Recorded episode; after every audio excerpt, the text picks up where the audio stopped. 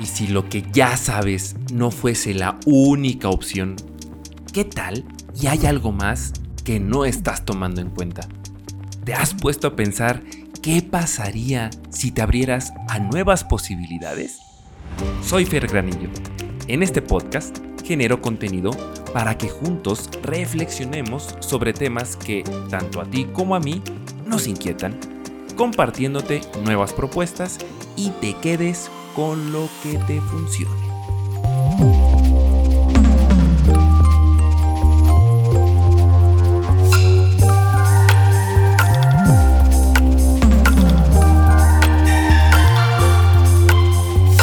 Hola, hola, hola, hola, hola. ¿Cómo estás, querido y querida podcast escucha? Bienvenido y bienvenida a un episodio más de este tu podcast de cabecera.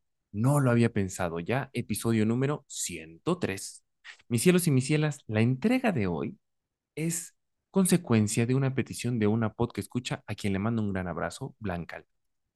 Blanquita se acercó conmigo para preguntarme, o más bien para pedirme, que hiciera un episodio para reflexionar acerca de la espiritualidad, particularmente acerca de el rol que juega en la vida de las personas y adicionalmente si la espiritualidad es o no importante en el desarrollo humano o en el crecimiento personal de cualquier individuo o individua. Y bueno, como petición de ella es que estoy haciendo esta entrega y por eso el episodio de esta semana se llama El rol del espíritu.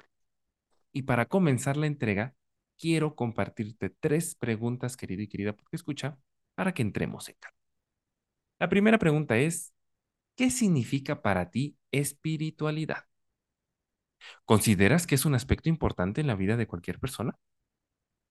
¿Una vida sin, sin espiritualidad puede ser plena y satisfactoria? Fíjate, mi cielo, mi ciela, que el significado que le demos a la espiritualidad depende mucho de nuestra ideología y de nuestra cosmovisión, así como también del contexto en el cual nosotros utilicemos esa palabra. Casi, casi que cada quien va a tener su propia definición. ¿Ok?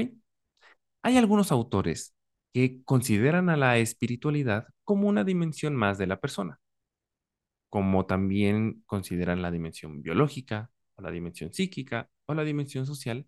Algunos autores consideran en el mismo rango a la espiritualidad. Sin embargo, yo quiero tener un punto de partida, y estos son los griegos.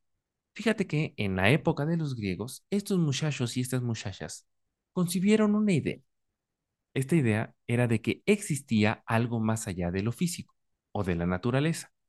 Y eso que estaba más allá de lo físico era muy importante porque le daba sustento o era el origen de la realidad o del plano físico, pues. Ellos desarrollaron una disciplina, una rama de la filosofía para estudiar todo aquello que ellos juzgaban existía más allá de lo físico y fue bautizada como la metafísica. Sin embargo, con los griegos es un gran ejemplo, podemos constatar una cualidad que existe en el ser humano. Sin embargo, esta cualidad no solamente la podemos distinguir en los griegos, sino mucho antes de los griegos y obviamente, mucho después de los griegos. ¿De qué cualidad te estoy hablando que ha prevalecido y que y más bien que ha distinguido al ser humano a lo largo de toda su historia, pues es la de tener el afán por la búsqueda de sentido. Es decir, el ser humano se ha empeñado en tratar de comprender el mundo y la vida. Y esto porque ambos son un misterio para el ser humano.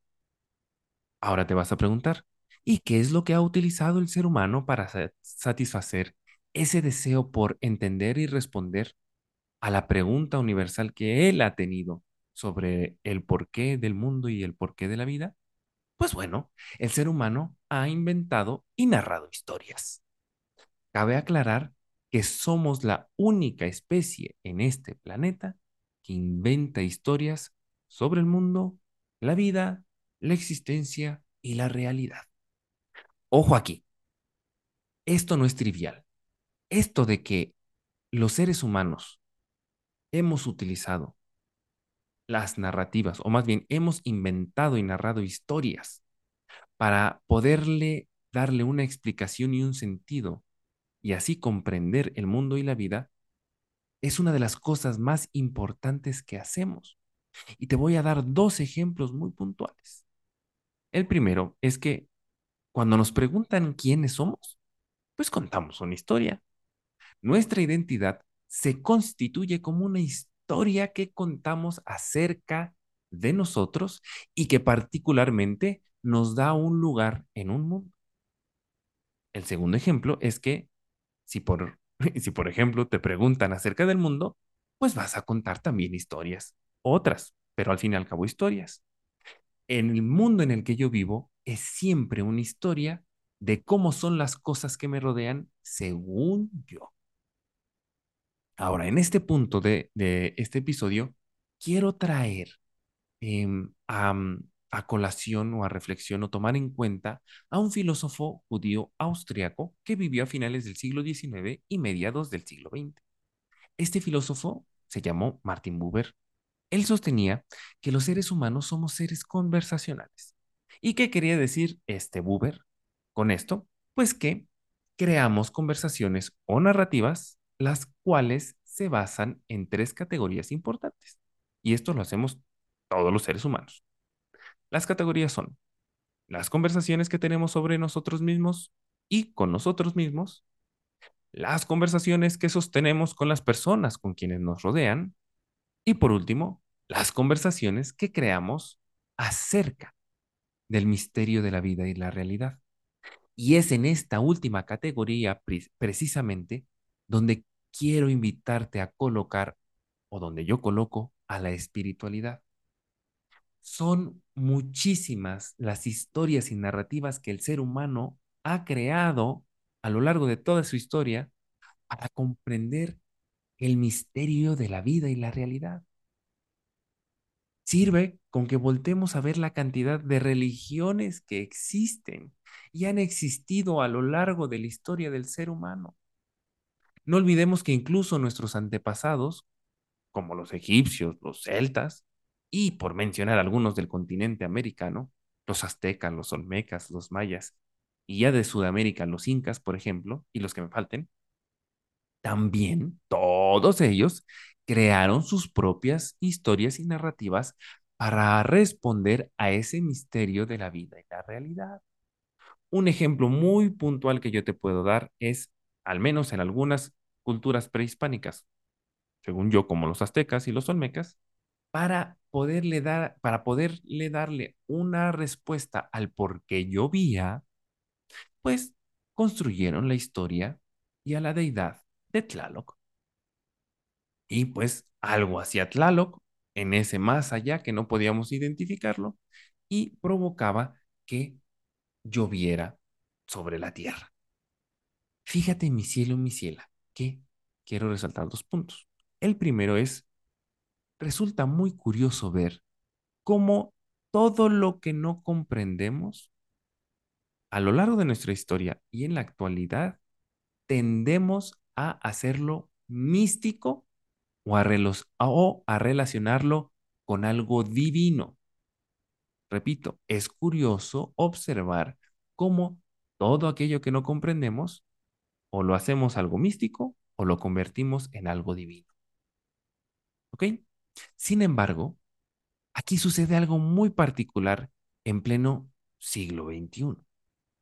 A veces nos parece que los creadores de mitos ya se quedaron en el pasado. Eran nuestros antepasados y no nosotros. Es decir, nosotros sostenemos que somos diferentes a ellos, porque hemos dejado de necesitar mitos o historias pues ahora sí ya sabemos cómo las cosas son. Ay, mis vidas, qué tiernos somos. No te olvides, mi cielo y mi ciela, que nuestros antepasados también aseguraban, como nosotros lo hacemos en pleno siglo XXI, que ellos sabían cómo eran las cosas. Ojo aquí, dentro de todas las historias o mitos que actualmente nos contamos, entran todas las propuestas espirituales incluyendo las religiones, como también las ciencias que hemos creado. Ahora, tú me vas a poder preguntar, a ver, Fernando, si las propuestas espirituales son narrativas, incluyendo las religiones, y también las ciencias también son narrativas, historias o mitos que nosotros hemos creado para poder explicar o darle un sentido a la vida, al mundo, a la existencia, entonces, ¿cuáles son las verdaderas? ¿Cuáles son las meras, meras?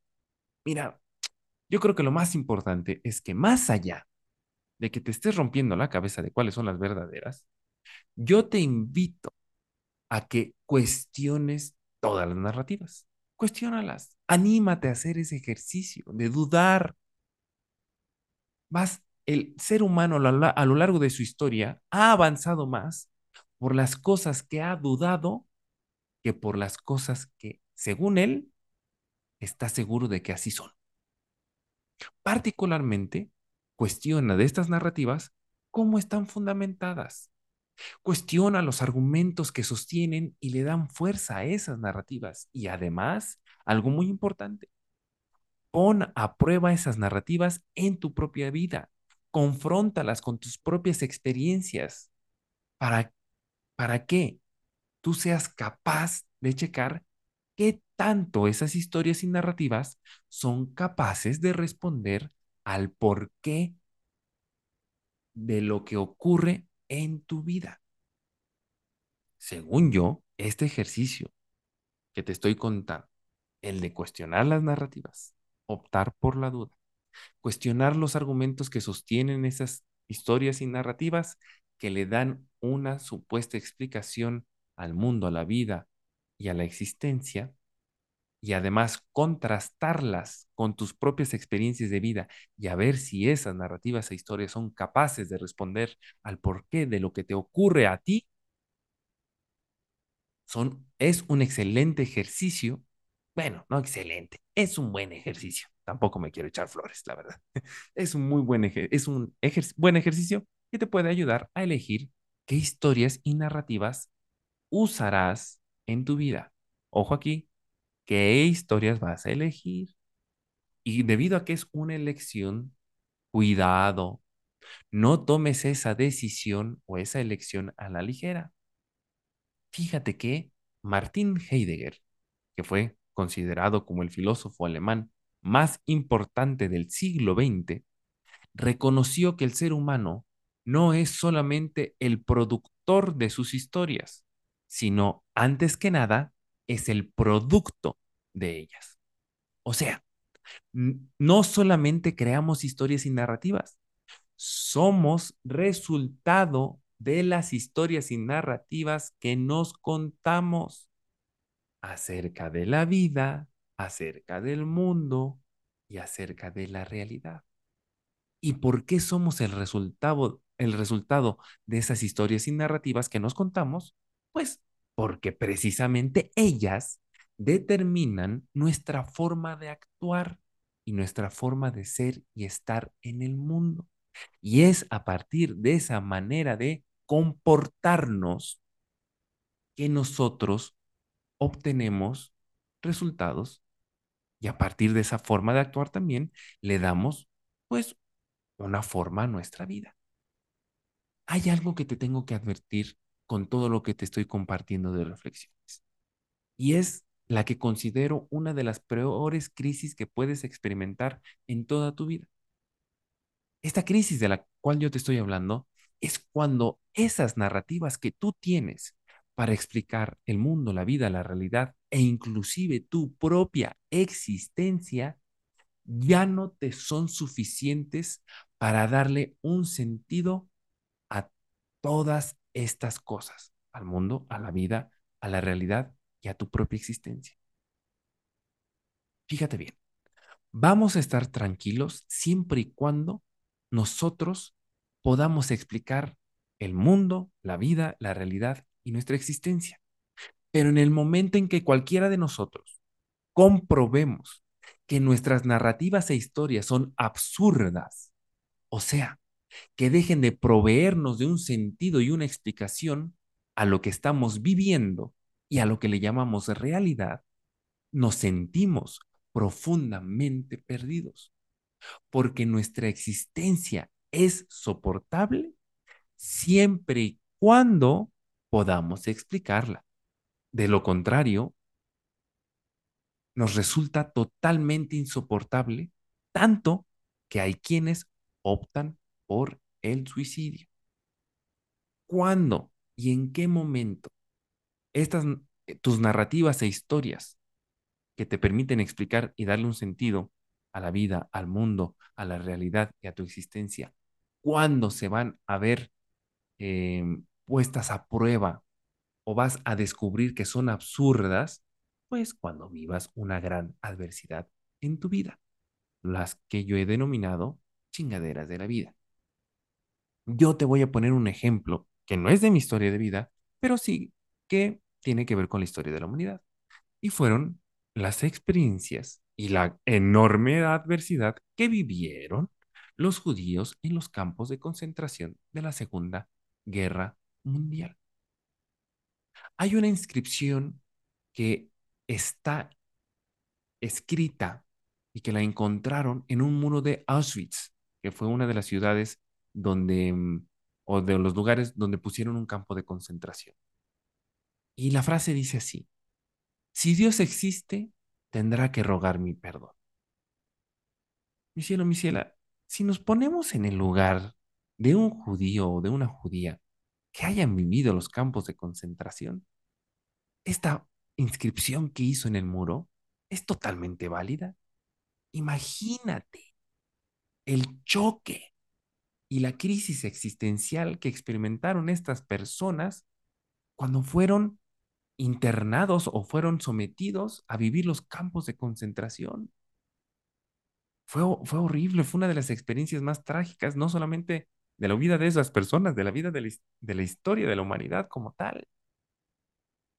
Y obviamente, este tipo de experiencias, quizás no tan trágicas como las que vivieron los, los judíos en los campos de concentración, pero sí lo suficientemente contundentes y desafiantes en nuestra propia vida, provocan que nos demos cuenta que nuestras narrativas ya no nos van a dar, ya no van a dar el, el ancho, ya no van a ser capaces, o más bien nosotros ya no vamos a ser capaces de darle un sentido y una explicación a la vida, al mundo, a la realidad y a la existencia a partir de ellas.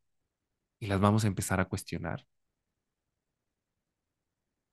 Y hay adversidades tan grandes como esta que te estoy comentando que eh, evidencian que esas narrativas eran absurdas. Y hay, muchas gente, hay mucha persona que he visto en redes sociales que ha comentado acerca de esta frase que dice, es que Dios no tuvo la culpa. No me voy a meter en, en términos de Dios. Yo nada más quiero evidenciarte que a veces estamos más dispuestos a adoptar el mundo o a adaptar el mundo a nuestras narrativas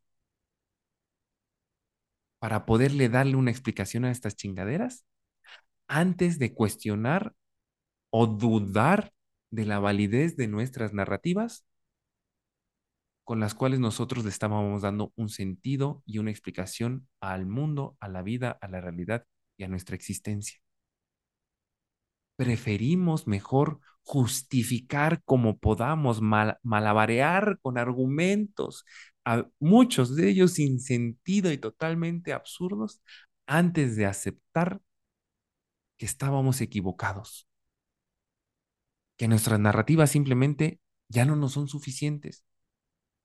Y cuando eso sucede, pues es una crisis muy profunda, pero nos, de alguna u otra manera, pareciera ser que la vida nos está obligando a cambiarlas, a desecharlas y a encontrar nuevas o a construir otras.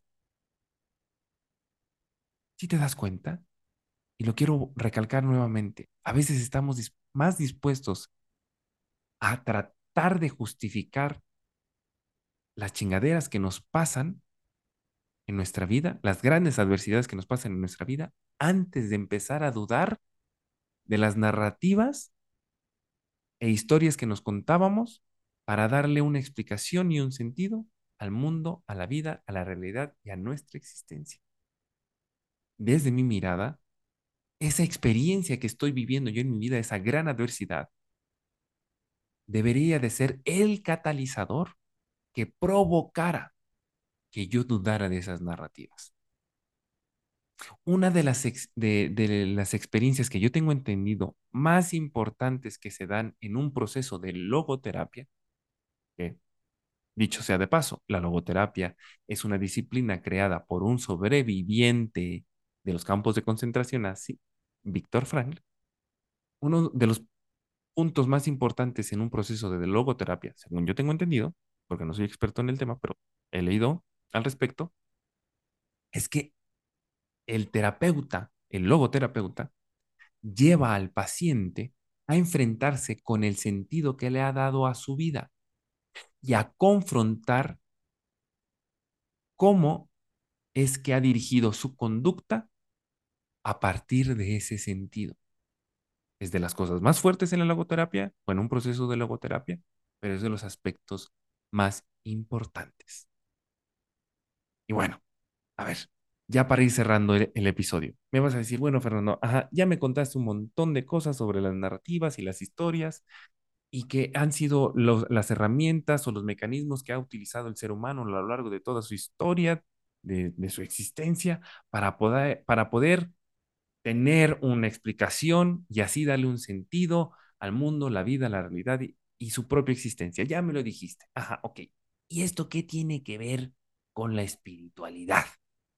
Bueno, pues para hacer un, una conexión con todo lo que yo te he platicado en este episodio y para cerrar este episodio, es que desde mi mirada, la espiritualidad es ese conjunto de historias y narrativas místicas o relacionadas con algo divino o que tienen que ver con ese supuesto algo más allá de lo físico que aprendiste y que te cuentas sobre el misterio de la vida.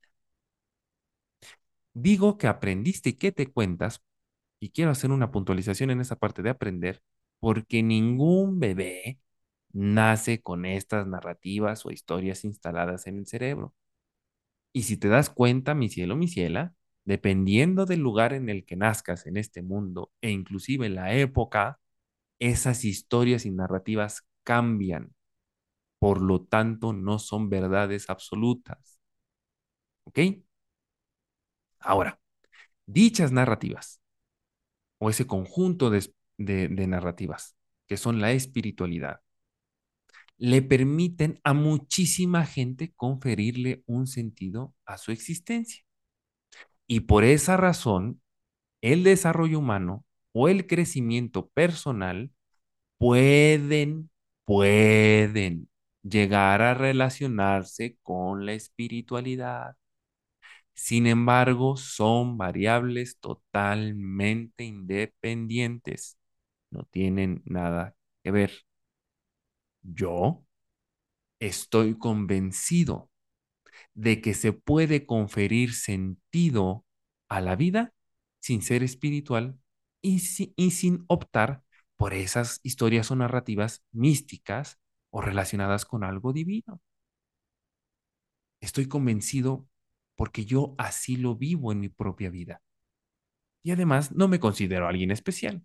Estoy muy seguro, estoy totalmente seguro de que no soy la única persona en el mundo que lo hace.